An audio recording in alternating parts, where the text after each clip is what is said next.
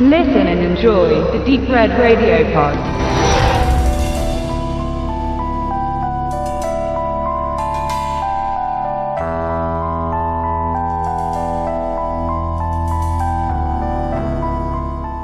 Phantasm 2, aka Das Böse 2. Zu meiner Schande, obwohl ich dafür relativ wenig konnte, habe ich ähnlich Evil Dead 2 die Fortsetzung vor dem Original gesehen. Warum ist das so? Tja, man nahm damals mit, was man kriegen konnte.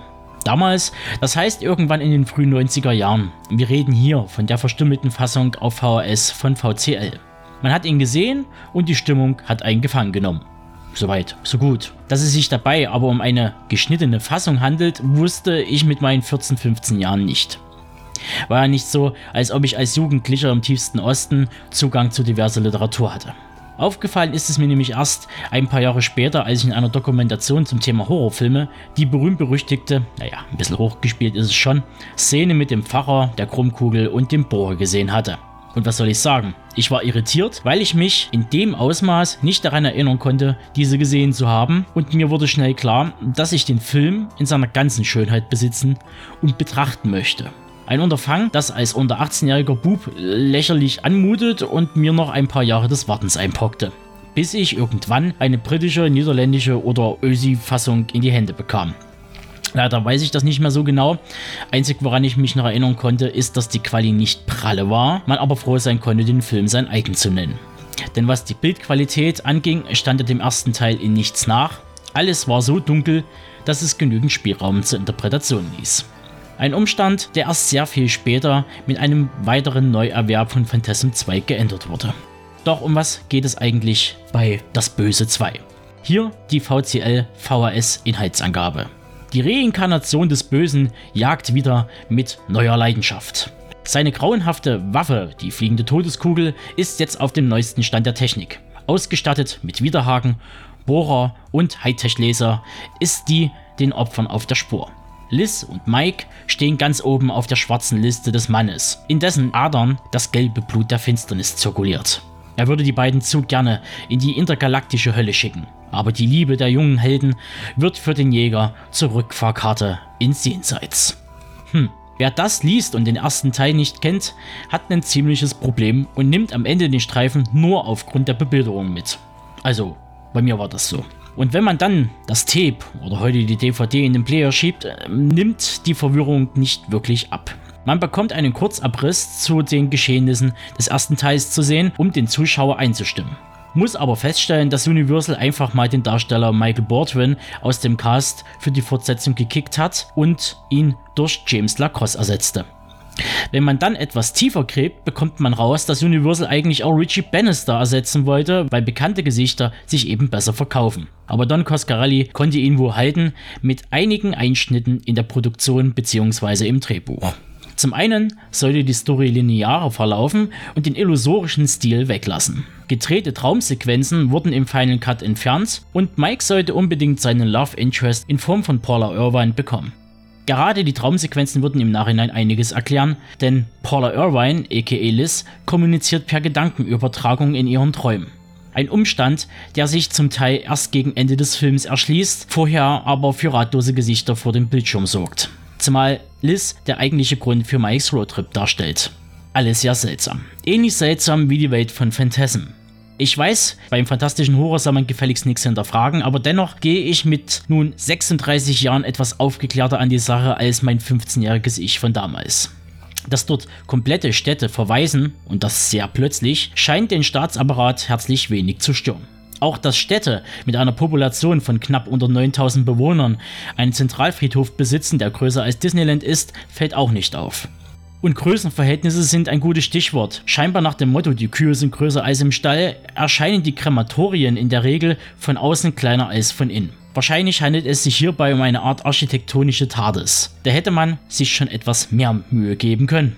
Aber gut, dennoch überwiegt der positive Eindruck, was für so einen 28 Jahre alten Film zum einen recht ungewöhnlich ist, aber nicht weiter verwundert, da ja der Nostalgiefaktor und der romantisierte Blick auf die Jugend mit in die finale Beurteilung spielt. Der Film selbst fängt recht flott an und nimmt auch nach kurzer Zeit das Tempo raus, was der Atmosphäre zugutekommt, da diese das wichtigste Element darstellt. Die Technik sowie die sehr, sehr wenigen harten Effekte interessieren mich dabei nur peripher.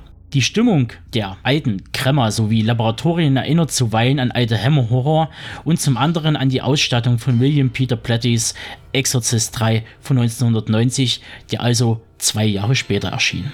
Das vorliegende Medium war übrigens die amerikanische Blu-ray-Fassung von Shout Factory, die ein ganz passables Videobild abgibt, nichts Besonderes, aber allemal besser als divers verschwurbelte DVDs. Die Story an sich spielt auch keine wirkliche Rolle, da man wenig erklärt und oftmals nur ein Vehikel braucht, um das Personal in bestimmte Szenerien zu bewegen. Das soll jetzt kein Vorwurf sein, denn die meisten 80er Jahre Produkte sehen ähnlich aus. Als Beispiel. Die End-60er und 70er Jahre waren zum Teil noch vom psychologischen Horror geprägt, wie zum Beispiel Rosemary's Baby, Don't Look Now, wenn die Gondeln Trauer tragen, Clockwork Orange oder Carrie. Die 80er jedoch stehen für eine Phase der grafischen Gewalt und der Effektjahre. Das, was früher aus Ermangelung von Budget und Handwerk nicht umsetzbar war, wurde nun gefühlt ums Doppelte mit dem Hammer in die Drehbücher geprügelt.